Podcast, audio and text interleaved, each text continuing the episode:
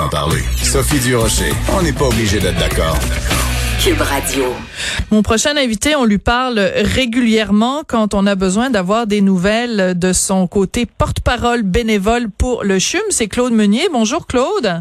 Bonjour Sophie, ça va bien? ben moi, ça va bien. Écoute, euh, le, la, les, les, quelques fois où on se parle au cours des derniers mois, c'est pour nous que tu nous parles justement de cette de ce rôle de porte-parole que tu as. Et à chaque fois qu'on s'est parlé, c'était toujours pour dire bon, on encourage les gens à donner des sous en période de pandémie où il y a tant de gens qui ont perdu leur emploi. Euh, tu, tu rames un peu à contre-courant. Comment tu fais, Claude, pour convaincre ben, les gens de donner au CHUM? Ben, en fait, les gens sont très généreux malgré tout parce que, tu sais, comme j'ai dit dernièrement dans quelques entrevues, euh, Là, c'est un, vraiment un sprint. Ben, c'est toujours ça. Je vends ma salade, mais c'est pas que ma salade, c'est la salade de tout le monde. D'ailleurs, je vais vendre de la bouffe. Vous allez voir, ça va bien avec la salade. Et, euh, ce qui se passe, en fait, c'est que le, le, CHUM a des projets de. Le centre de recherche du CHUM est vraiment dans, dans une recherche intensive pour trouver un traitement et pour comprendre mieux la maladie COVID. Donc, on fait partie des, des centres de recherche importants dans le moment et on a besoin d'argent comme tous les tous les centres de recherche. On marche beaucoup avec des dons euh, privés, autant aux États-Unis qu'au Canada, qu'au Québec, évidemment. Donc, le centre de recherche du CHUM a besoin d'argent. La date, les Québécois ont été très généreux, j'avoue. On, est, on, est, on a dépassé un million de dollars de reçus d'entreprises, je pense, euh, mais de beaucoup d'individus, de, de, de grandes de familles, euh, de toutes sortes de gens. Euh, puis aujourd'hui, je suis là pour justement dire de continuer autant que possible à donner à la Fondation du CHUM. Puis là, je suis là aujourd'hui pour une affaire spéciale, c'est que Vas-y. Il y, y a Jérôme Ferrer, le chef, qui a décidé de faire une initiative conjointe avec le CHUM, c'est-à-dire qu'on peut acheter des repas par le biais de la Fondation du CHUM. Et puis l'argent va aller euh, à la fondation du CHUM qui va qui va mettre ça, qui va mettre dans la recherche et aussi dans le CHUM. Et euh, c'est un repas que les gens peuvent acheter, c'est un coffret du chef que les gens peuvent acheter. C'est assez, ben, c'est assez cher. Je fais appel à des gens un peu plus fortunés peut-être, mais n'importe qui peut l'acheter. Ils peuvent se mettre en groupe, un groupe de 25, 26. Je fais des blagues, mais c'est un repas euh, qui vend 250 dollars. C'est un repas haut de gamme, c'est un six services. Et quand on achète un repas comme ça, euh, il y a un autre repas qui est fourni gratuitement, euh, pas le même repas, mais quand même un très bon repas, je pense, qui est fourni à deux soignants, deux personnes qui travaillent euh, dans, dans des hôpitaux. Oui, ça c'est vraiment un, aspect qui est intéressant, c'est-à-dire qu'à la fois on donne au CHUM, mais aussi on donne à ce que ceux que François Legault appelle régulièrement les, les anges gardiens. Les anges gardiens. Et aussi, ouais, et aussi il y a un reçu fiscal quand même 140 dollars, donc parce que c'est un don un don de, de charité. Euh, Claude, je le disais, c'est. Oui, oui vas-y. Non, non. Je juste dire que on n'est pas obligé d'acheter aussi d'acheter juste acheter le coffret. On peut donner. C'est comme un blitz qu'on fait pour vraiment encourager la recherche, le centre de recherche du CHUM.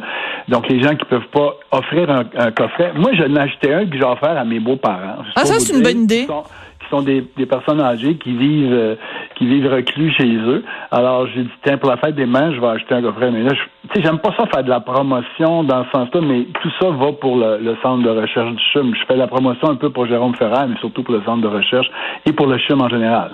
Et je comprends, et c'est tout à fait à ton honneur aussi, Claude, cette, cette réticence que je sens, parce que c'est sûr que 250 dollars en cette période, c'est pas tout le monde qui a les moyens. Donc, c'est pour ça que c'est important aussi de mentionner que les gens sont pas, peuvent se mettre à plusieurs ou faire des dons euh, directement. Puis ça, c'est tout à ton honneur parce que bon, c'est sûr que c'est pas tout le monde qui a les mêmes les mêmes euh, euh, moyens euh, financiers.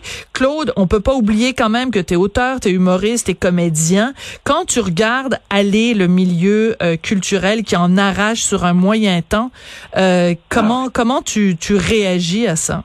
Ben, écoute, je trouve ça un peu étourdissant. Je sais pas ce qu'il va avec ça. Il y en a qui tirent bien leur épingle du jeu. Tu sais, il y a des gens comme Arnaud Soli que je trouve tordant.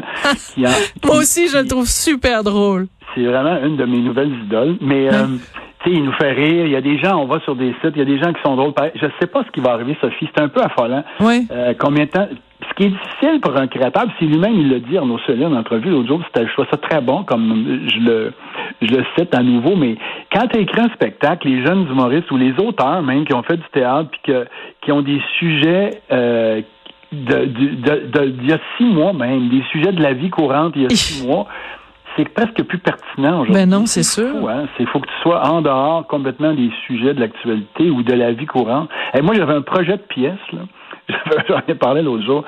Ça n'a aucun sens. Je l'écrirai pas, en tout cas pas maintenant. Mon, mon, mon, mon sujet de pièce, c'est sur l'aide à mourir. Imagine-toi cette pièce-là. Mais c'est une comédie, mon affaire. Ça a l'air drôle à dire, là, mais j'avais trouvé un angle pour traiter ça avec une comédie, mais peux pas faire ça maintenant.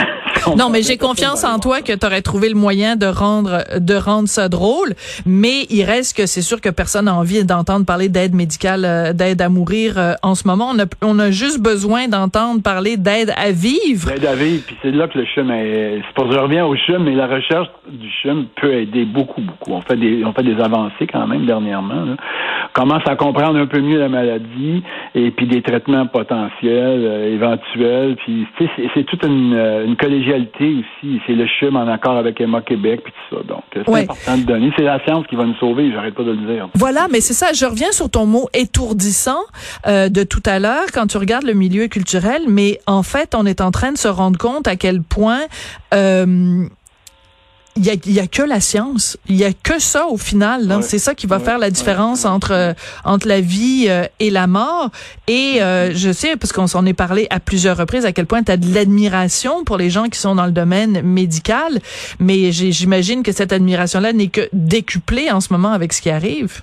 Ben, c'est comme, on est presque à genoux devant les scientifiques. Vous dites, commande les gars, commande, ou les femmes, allez-y mesdames, allez-y messieurs, trouvez-nous quelque chose, tu sais.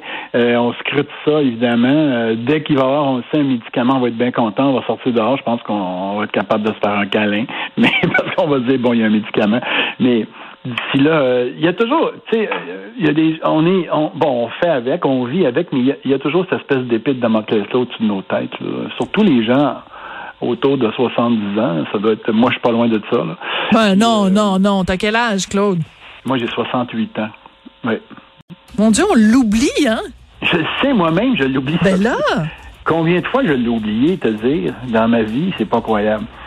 mais j'avais le même âge à 16 ans, faut dire, à peu près, mais... Euh, ça avait 68 ans à 16 ans. Oui, quand j'étais jeune, j'avais une espèce de... Une vieille âme. J'avais une vieille âme, puis là, j'ai une jeune âme en vieillissant. Je sais pas trop. J'essaie de trouver un milieu. Ouais, c'est bon, c'est bon. Ben écoute, merci d'être venu nous parler, euh, Claude. Alors, on rappelle que si vous euh, si vous en avez les moyens, euh, soyez généreux avec la Fondation du CHUM et toutes ces initiatives là qui permettent de financer la recherche pour contrer la COVID-19. C'est important. Merci beaucoup, Claude Meunier. Merci, Sophie. merci. Je voudrais remercier Hugo Veilleux et Maude Boutet et Frédéric McCall à la recherche. Je voudrais remercier Gabriel Meunier à la mise en onde. Es-tu es-tu parent avec Claude Meunier, toi? Non, pas du tout.